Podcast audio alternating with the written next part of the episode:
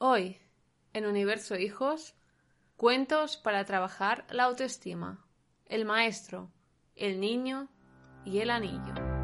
Bienvenidos a Universo Hijos, un programa para madres y padres del siglo XXI. Un programa sobre psicología, educación emocional y conflictos familiares. En universohijos.com encontrarás cursos y descargables para educar para la vida a tus hijos e hijas. Universo Hijos, de lunes a viernes a las 22 horas por Relax FM. Bienvenidos y bienvenidas una semana más a un nuevo programa de Universo Hijos. Como siempre, hola Elisenda, ¿qué tal? Hola Mireia, una semana más estamos aquí con salud, que ya, que ya es mucho, la verdad. Hoy leeremos un cuento para trabajar la autoestima, ¿no, Elisenda?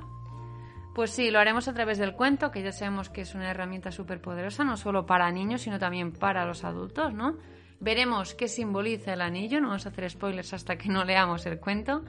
Y luego veremos cómo, eh, cómo puede afectar la autoestima las expectativas que tenemos los adultos eh, sobre los niños y sobre los adolescentes. Lo veremos con un experimento muy claro. Pero antes, como siempre, agradecer a las empresas que apuestan por este podcast, porque hoy os traemos este cuento gracias a Total Energies. Si eres de los que cree que todas las compañías energéticas cobran más o menos lo mismo, es que no conoces a Total Energies, porque no todas las energéticas son iguales. En Total Energies mejoran lo que más te importa pagar menos, darte una energía limpia y una gran atención al cliente. Además, sus condiciones son tan tan buenas como los productos. No tienes permanencia, vienes y te vas cuando quieres, los precios son claros y sin sorpresas a final de mes, te ofrecen un servicio de mantenimiento con las coberturas más completas que se llama Facilita Fácil, ¿eh? Y un programa de fidelización con el que consigues experiencias, regalos y descuentos en energía. Y atención, para los nuevos clientes, la energía tiene una garantía de origen 100% renovable. Vaya que lo tienen todo. En su web totalenergies.es puedes compartir tu factura actual y ver rápidamente cuánto ahorrarías al mes si contratas la luz o el gas con ellos. Es 100% digital y muy muy fácil. Aunque si quieres también te ayudan por teléfono. Os dejaremos el enlace en las notas de este episodio. Más de 2 millones de clientes en España y cada día más disfrutan de la energía barata, limpia y cercana de Total Energies. ¿Y tú? Venga, entra en su web totalenergies.es o llama gratis ahora mismo al teléfono 900 907 888. Como, como, como, dije, os dejaremos el enlace en las notas de este episodio y gracias a Total Energies por hacer posible este episodio. Y sobre todo por ayudarnos a ahorrar a final de mes con el tema de la luz. Exactamente, que es algo, un tema muy delicado. Eh, también comentaros sobre la newsletter. Eh, la semana que viene respondemos a la, segunda consulta de las preguntas recibidas por parte de los oyentes y de los suscriptores de la newsletter. Recordaros que es totalmente gratis y podéis mandar vuestras preguntas y serán respondidas en la Educaletter, ¿vale? Las iré respondiendo por orden de llegada. Recordamos que solo podrán hacer la pregunta y ver todas las respuestas de estas preguntas los suscriptores a nuestra newsletter. ¿Cómo tenéis que hacerlo? Pues entráis en universohijos.com, os unís a la comunidad, eh, dejáis vuestro email, no os pedimos nada más, ni nombre, ni más campos, ni es tedioso, eh, y simplemente dejando vuestro mail confirmáis y andando, ya estáis dentro. Así de fácil. Venga, y ahora sí, vamos al cuento de hoy. Cuentos para educar la autoestima. De Begoña y Barrola. Un día, un muchacho fue a ver a un maestro. Vengo, maestro, porque me siento tan poca cosa que no tengo fuerzas para hacer nada. Me dicen que no sirvo, que no hago nada bien, que soy torpe y bastante tonto. ¿Cómo puedo mejorar? ¿Qué puedo hacer para que me valoren más?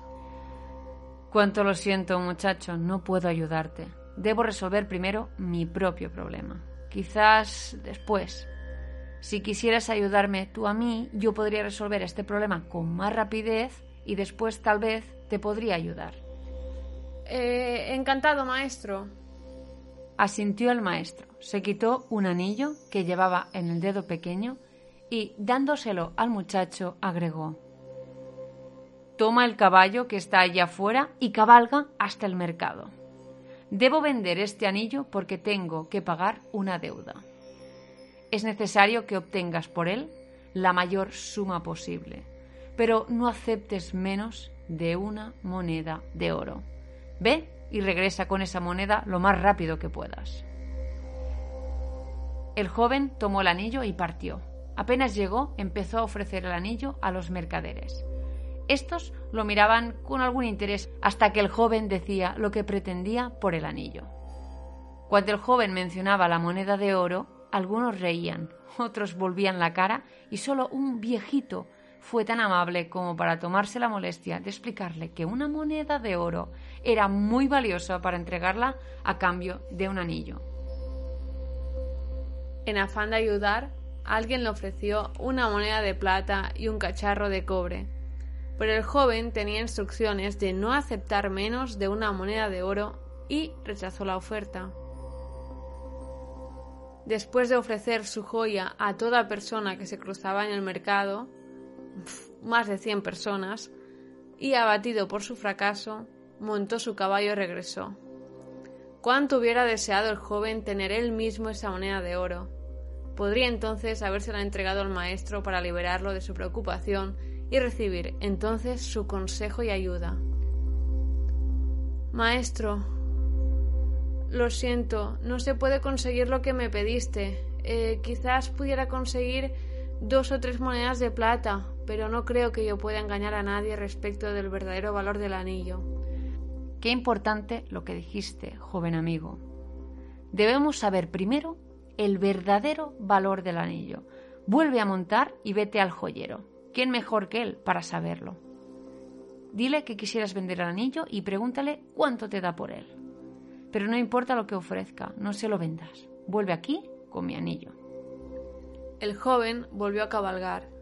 El joyero examinó el anillo a la luz del candil con su lupa, lo pesó y luego le dijo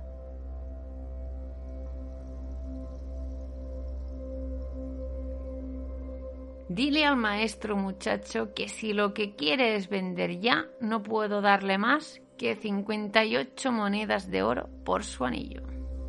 ¿58 monedas? Sí, ya sé que con tiempo podríamos obtener por él cerca de 70, pero no sé. Si la venta es urgente... El joven corrió emocionado a la casa del maestro a contarle lo sucedido. Siéntate. Tú eres como este anillo una joya valiosa y única, y como tal solo puede evaluarte verdaderamente un experto. ¿Qué haces por la vida pretendiendo que cualquiera descubra tu verdadero valor? Y, diciendo esto, volvió a ponerse el anillo en el dedo pequeño.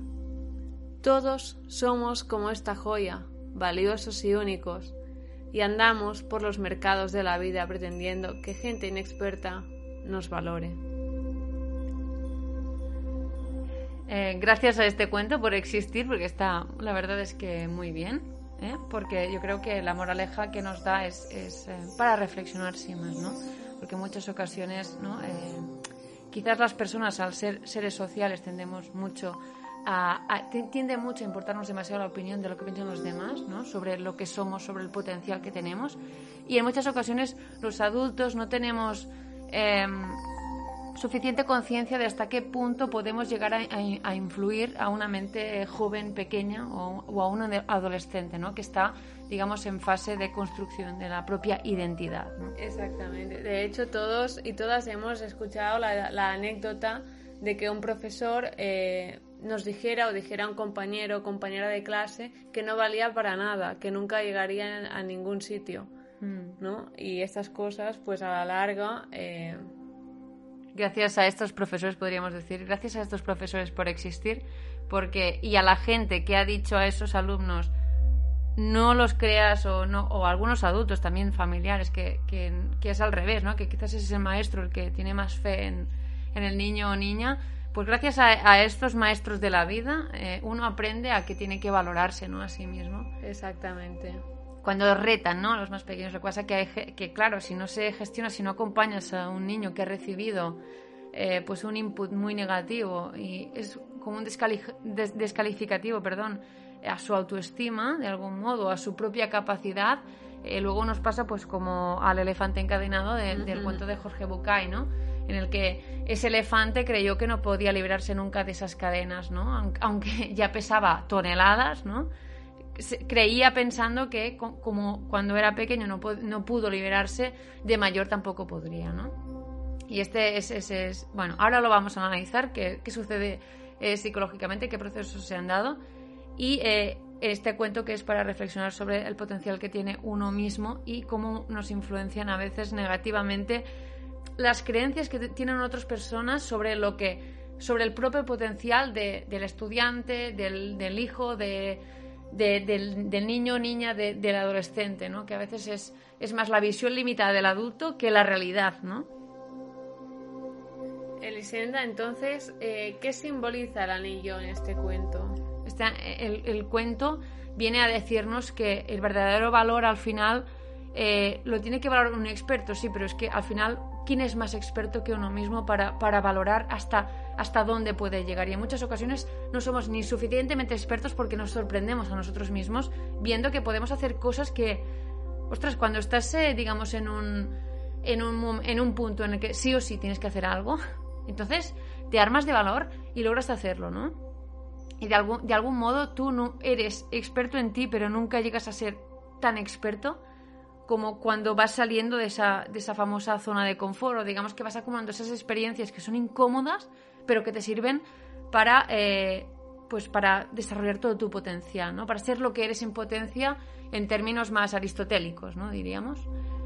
Eh, hay, hay un experimento en psicología que se llama el efecto Pygmalion, ¿vale? Que, fue realizado por Rosenthal y Jacobson en 1968. Ya hemos hablado de él en este podcast, pero me parece importante mencionarlo porque quizás alguno, no, alguno de vosotros no habéis escuchado este, este podcast y ilustra muy bien lo que sucede con las expectativas de los adultos para llegar a desarrollar un poco esa profecía autocumplida que decíamos del elefante encadenado, ¿no? Que se creyó que estaba realmente encadenado cuando tirando de la cadena pues hubiera dicho, pues ya me he liberado, ¿no? Pero no lo hacía porque tenía un sistema de creencias interno que le llevaban a esa conclusión, ¿no? Pues bien, en el mil- en 1968 quisieron investigar qué sucedía con las expectativas que los docentes tenían sobre sus propios alumnos, ¿vale? En cuanto, por ejemplo, a la influencia en el rendimiento de, de- de- de los estudiantes, ¿vale? Seleccionaron al azar a un 20% de los alumnos de 18 grupos, los cuales, y ojo, aquí fueron presentados a sus maestros como alumnos que obtendrían muy buenos resultados en los próximos meses, ¿vale? El grupo control, digamos el grupo para, para medir eh, que el impacto de- del experimento no está evaluando otras variables que no se están teniendo en cuenta, el grupo control era ah, el 80% restante, ¿vale? De los alumnos. Y aquí fijémonos que los alumnos no se seleccionaron midiendo su, coeficiente intelectual, ¿vale? Ni las notas previas, sino al azar y los profesores fueron los engañados, los que dijeron, bueno, nosotros los hemos evaluado, los investigadores, ¿eh? Rosenthal y, Jacobson dijeron, bueno, nosotros hemos evaluado estos niños y os digo que este 20% son eh, chavales y chavalas que van a sacar muy buenas calificaciones. Pero era aleatorio, ¿eh? repetimos. Por lo tanto, ¿qué conclusión sacamos? Que eh, la diferencia entre esos dos grupos de alumnos estaba no en lo real, sino en la mente de los profesores, ¿vale? O sea, eh, los profesores fueron los realmente engañados. Los- a los alumnos no se les evaluó en ningún momento. Porque les habían dicho que, que algunos de sus alumnos obtendrían muy buenos resultados en los próximos meses. Pues vamos ahora con el resultado de ese experimento. los profesores mostraron actitudes diferentes en función del grupo al cual pertenecían los alumnos. Es decir, el grupo control no recibía, no tenían las, mismas, no, no recibía los mismos comentarios ni los profesores tenían la misma actitud hacia los alumnos del 80% del grupo control que a, los del 20%, que eran los elegidos, de Special mm. One, ¿vale? Y ahora viene lo más interesante, que los profesores mostraron más interés y buenas relaciones con los alumnos del grupo de los buenos resultados, ¿eh? como has dicho, actitudes más positivas, pero además el profesor les mostraba mucha más atención socioafectiva que a los alumnos del grupo control, que a los alumnos de ese 80%, ¿vale? Que consideraba que eran los del montón. Por lo que ese 20% de elegidos recibía mucha más atención por parte de, los maestros, ¿vale? Mm. Y en este sentido era, eh, había una relación más estrecha, más afectiva de los maestros y maestras hacia este 20%. Cuando en realidad era una construcción que se había elaborado ficticia. Mm. No había pruebas, no había evaluaciones previas ni nada. Habían dicho, estos, venga, los ponemos ahí y estos son los mejores, que sepas que estos van a ser los mejores. Y decía, vale, vale, vale. Engañadamente. ¿Qué pasó? Que los profesores tenían actitudes positivas por esas expectativas que tenían sobre los alumnos. Por lo tanto, los investigadores llegaron a la conclusión de que había una relación entre el rendimiento mayor o menor de un alumno en función del grupo al que eh, pues había pertenecido, ¿vale? Por lo tanto, ¿no? los profesores estaban eh, apoyando al lado de este 20% que ellos creían que eran los elegidos, ¿no? Como has comentado, gente con mayor eh, calificaciones, ¿no? Y en verdad eran un 20% arbitrario. Totalmente. No había ningún criterio. No. Pero, ¿no? el kit de la cuestión es que este 20% que, que tenía el apoyo y socioafectivo, socioafectivo de, los profesores logró sacar mejores calificaciones que el otro 80. Por lo tanto, aquí el papel del acompañamiento socioafectivo en el desarrollo de la potencialidad de cada alumno, ¿no? ¿Qué pasaría si los profesores y todas las personas que nos encargamos a educar a las futuras generaciones lográramos acompañar de la misma manera a todos los alumnos, sin hacer juicios previos? entendiendo el contexto eh, que tiene cada alumno para entender también eh, por el porqué de sus conductas, ¿vale? Y cómo podemos ayudarlo, porque si no, si no somos empáticos, por eso decimos que la empatía, vamos, eh, la empatía es, es, una habilidad que es muy mejorable, que es muy trabajable, que nos permite, pues, llegar a incluso gestionar nuestra propia ira, ¿no?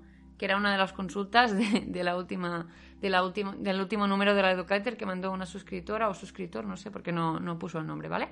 Pero, eh, ostras, es, es, tan importante la empatía también para entender si a este ayudante, ay, si este, para entender si a este eh, estudiante le puede ayudar más que haga esto o que haga este, este otro tipo de, que preste este tipo de ayuda o que vaya más pues a dedicarle más atención. Este quizás necesita menos atención, pero más afectividad, ¿no? De afecto, ¿eh? No, no afectividad. Y es muy importante tener en cuenta ese papel que juegan las expectativas, ¿vale? Y entender, ¿no? Que cada alumno y alumna es distinto. Exacto. ¿no? Hay en una misma clase hay diversidad totalmente, tanto de talentos como de necesidades eh, emocionales, como desarrollo de inteligencia emocional. Exacto. Entonces, eh, cada alumno necesitará una serie de, necesitará un tipo de acompañamiento distinto. Entonces, Elisenda, eh, ¿qué relación hay entre las expectativas de las madres, de los padres o educadores con la autoestima de los niños y los adolescentes? Vale. Claro, eh, entendiendo que la autoestima es una valoración que hace un sujeto sobre sí mismo y que en, esta, en esta, digamos, en este periodo de la vida, tanto en la niñez como en la adolescencia, eh, en la adolescencia con un peso muy importante, no tanto en los adultos referentes, sino en los iguales entre adolescentes, eh, está en periodo de, de, formación. Por lo que es más, hay cierta vulnerabilidad porque no hay una creencia previa acerca de lo que somos, de nuestra identidad, sino que se está formando. ¿vale? Por lo que es mucho más tierno todo, imaginémoslo, ¿vale? Como que se rompe. De algún modo tenemos que intentar eh, no sobreproteger, pero sí acompañar y no limitar, ¿no? No hacerle creer que es ese elefante encadenado, mm. ¿no? Ni que su valor es lo que han dicho. Eh, pues una serie de personas, sino que el anillo vale más de una moneda, ¿no? Pues es un poco acompañar a, eh, hacia esa línea, porque y también tenemos que tener en cuenta que cada niño tiene evolutivamente em, se va desarrollando eh, las habilidades, no todos por igual en el mismo momento. Y a veces eh, la presión que tenemos los adultos y las expectativas de los adultos lo que hacen es apretar demasiado, ¿no? ¿cómo lo diría? Poner presión, ¿no? Y esto hace que, tengamos a una persona, pues, mm, a un niño, pues, ansioso, ¿no? Por, por, porque las expectativas aprietan demasiado, ¿no? Tienes que convertirte en eso. Bueno, ya veremos, ¿no? Y eso, ¿no? Que todos los alumnos tienen que convertirse en una misma cosa.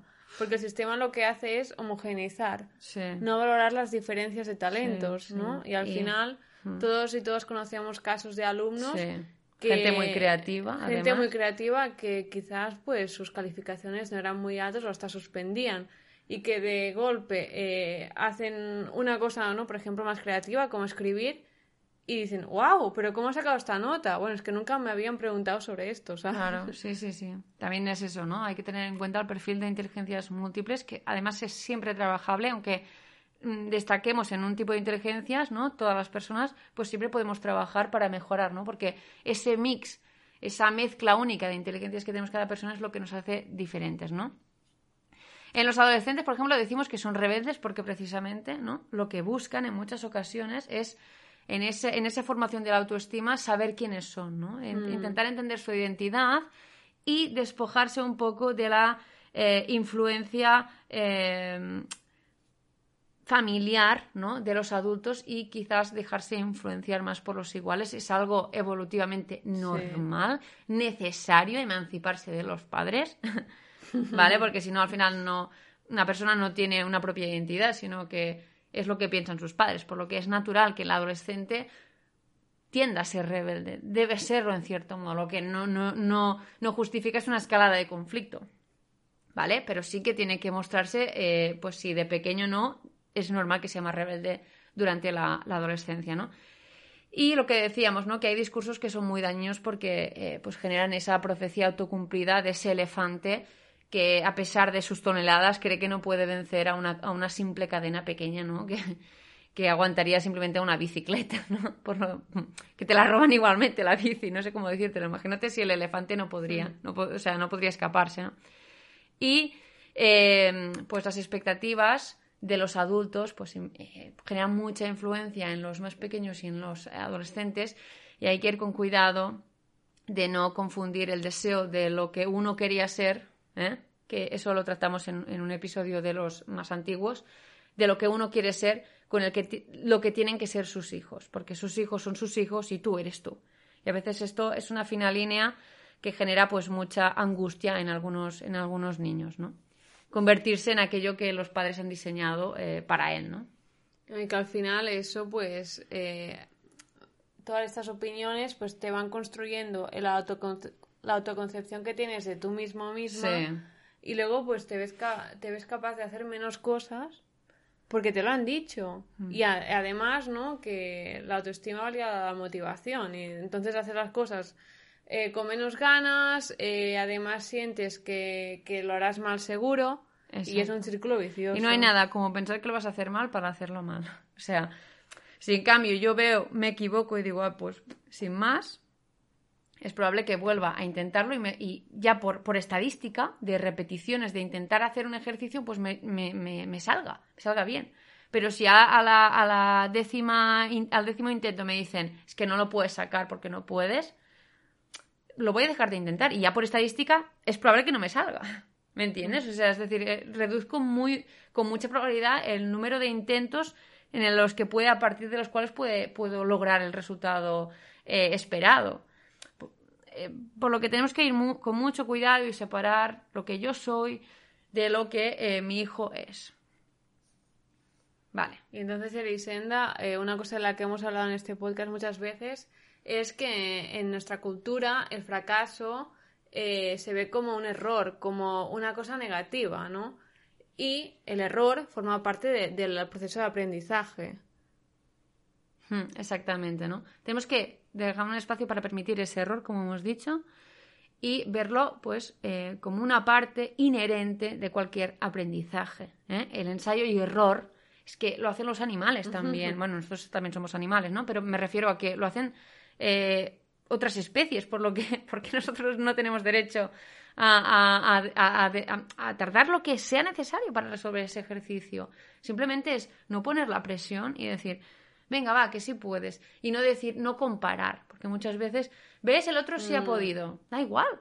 Cada uno será bueno en lo que es y además quizás tarde un poco más en aprenderlo, pero llegue posteriormente a dominarlo. Yo qué sé, no sé, yo como adulto no sé cuánta potencialidad hay en el mundo. ¿Quién soy yo para juzgar y para encadenar a alguien? Porque es que esto, o sea, la gravedad de esto es que sin querer vas encadenando poco a mm. poco, vas generando un sistema de creencias en el más en la autoestima de, de, ese de esa de, ese, de esa pequeña seta, que es ese, ese niño pequeño que está ahí aprendiendo, y, y vas limitándolo, lo vas encorsetando, ¿no? Eh, y en nuestra cultura, yo creo, Mireia, eh, en la cultura yankee, ¿no? Quizás es algo más positivo, ¿no?